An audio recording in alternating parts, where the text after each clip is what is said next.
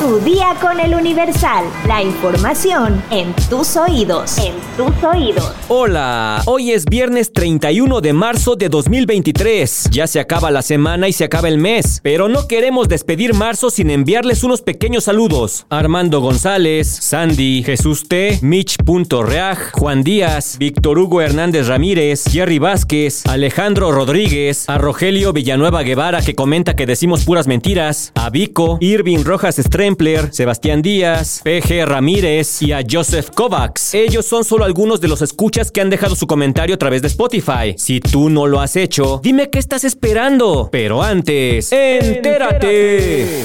Mundo. Un gran jurado de un tribunal de Nueva York votó a favor de acusar penalmente a Donald Trump por el pago para comprar el silencio de una actriz porno en 2016, convirtiéndose en el primer presidente o exmandatario en ser imputado. Así lo informaron medios estadounidenses. Es la primera vez en la historia de ese país que un expresidente o un mandatario en funciones se tiene que sentar en el banquillo de la justicia. La acusación no es en sí por el presunto pago de 130 mil dólares a la actriz Stormy Daniels, realizado en plena campaña por la presidencia, a cambio de que ella guardara silencio sobre la relación sexual que sostuvieron, estando él ya casado con Melania Trump, sino por la procedencia del dinero del pago. El ex abogado de Trump, Michael Cohen, confesó que él pagó a Daniels y luego recibió un reembolso de Trump que habría hecho pasar el dinero como un gasto de campaña inexistente. La imputación de Trump por un gran jurado de Manhattan significa que se le acusa formalmente de un delito, pero aún quedan varios pasos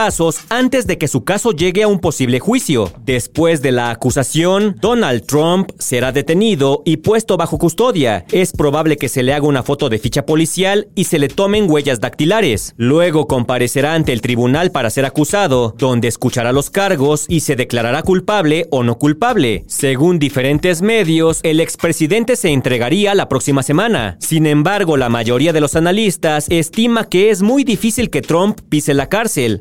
Más probable, indican, es que deba pagar una fianza y quede libre, pero ni estar acusado ni ser declarado culpable, ni siquiera quedar preso, le impide contender por la presidencia de Estados Unidos.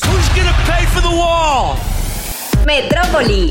La mañana de este jueves 30 de marzo, el heroico cuerpo de bomberos de la Ciudad de México informó a través de sus redes sociales sobre un incendio que se suscitó en la colonia Santa María Tepepan, en la alcaldía Xochimilco. De acuerdo con los reportes, el siniestro ocurrió alrededor de las 7 de la mañana con 50 minutos al interior de un vehículo particular, por lo que servicios de emergencia arribaron al lugar para controlar el fuego. Aunque no se dieron más detalles del siniestro, en redes sociales trascendió que el coche afectado era propiedad del actor Alfredo Adame, quien al parecer le sigue lloviendo sobre mojado. Según medios locales, Alfredo se encontraba ejercitándose cuando de pronto una falla en el sistema mecánico de su coche provocó una chispa, hecho que dio inicio al incendio. En las imágenes que fueron difundidas, se observa al actor bastante afligido a unos cuantos metros de su camioneta y aunque hasta la tarde de este jueves no se ha pronunciado al respecto, cibernautas lamentaron lo sucedido y le recomendaron que se hiciera una limpia. Esta no es la única polémica que envuelve al conductor, y es que a raíz de que se dio a conocer que formaría parte de la marcha por el orgullo LGBT, no ha parado de recibir críticas, incluyendo las de su propio hijo Sebastián, quien forma parte de esta comunidad. No, pues yo creo que esto ya no sale ni con una limpia,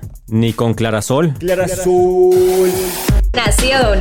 El presidente Andrés Manuel López Obrador no quiso declarar sobre el presunto vínculo del cónsul de Nicaragua en el centro migratorio incendiado de Ciudad Juárez. Ayer se informó de que ya se estaban tramitando órdenes de aprehensión y ya creo que hoy a las 3 de la tarde se va a informar sobre castigo a presuntos responsables de estos lamentables hechos. Y yo lo que reitero, primero, pues, es mi pésame a los familiares, es un asunto muy doloroso. Y lo segundo, decirles que no va a haber impunidad, que se va a castigar a los responsables. Hablé con el fiscal para pedirle no haya ningún tipo de consideración más que el de hacer justicia pero no quiero yo meterme porque como está abierta la investigación, no quiero dar a conocer datos, presuntos hechos, todo lo que está saliendo pues de las investigaciones y que no se vaya a utilizar esto para este, los responsables puedan acudir a amparos y protegerse, ¿no? ¿Ya habló con Francisco Garduño, presidente? Sí. ¿Va, va a renunciar o, qué va a pasar con él? Eh, todos van a esperar el resultado de la investigación, como corresponde. Va a ser la fiscalía la que va a iniciar los eh, procesos judiciales correspondientes.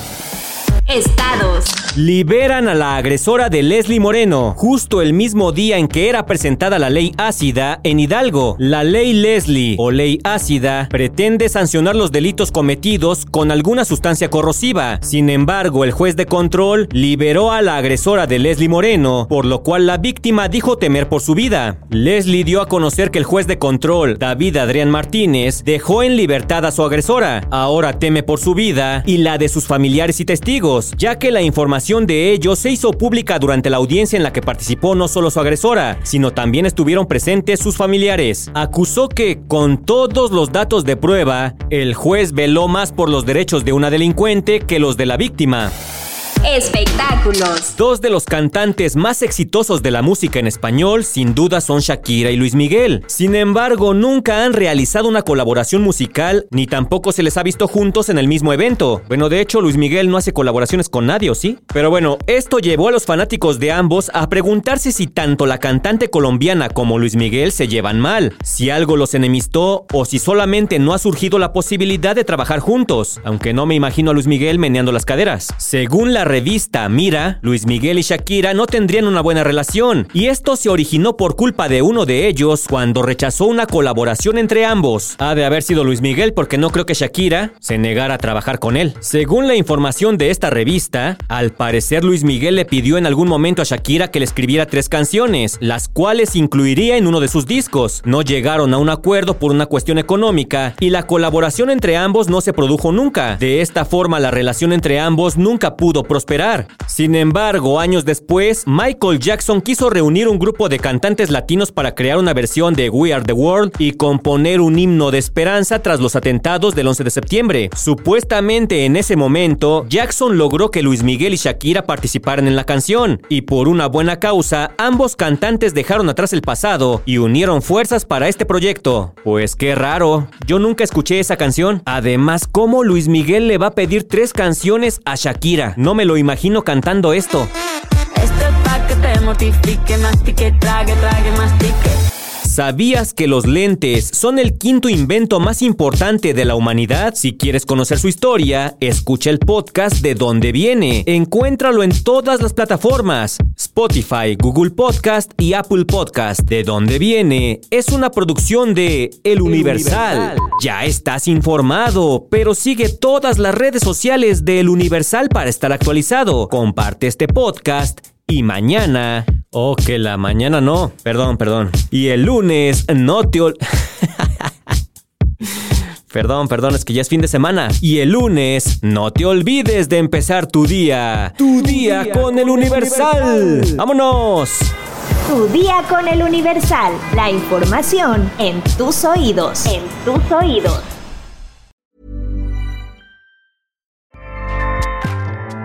ACAST powers the world's best podcasts. Here's a show that we recommend.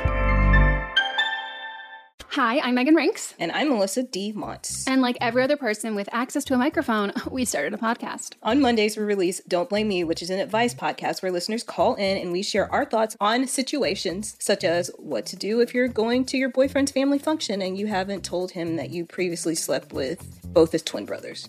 Then on Thursdays, we release our podcast, But Am I Wrong, where we ethically gossip about pop culture, politics, our lives, and your lives. Listeners write in and we tell them if they're wrong or right in a situation. Are you the hero or the villain?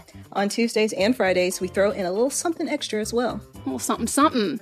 We strive to create a community grounded in activism, mental health, and inclusivity. Think of us as like your blunt, honest friends who give you advice that you need to hear, not what you want to hear. But we're also always rooting for your success. What we lack in credentials, we make up for in opinions. We do that in every episode too. we're professional, unprofessional. So if you're looking for a new slate of podcasts to add to your routine, we're here for you. ACAST, ACAST, ACAST recommends. ACAST helps creators launch, grow, and monetize their podcasts everywhere. ACAST.com.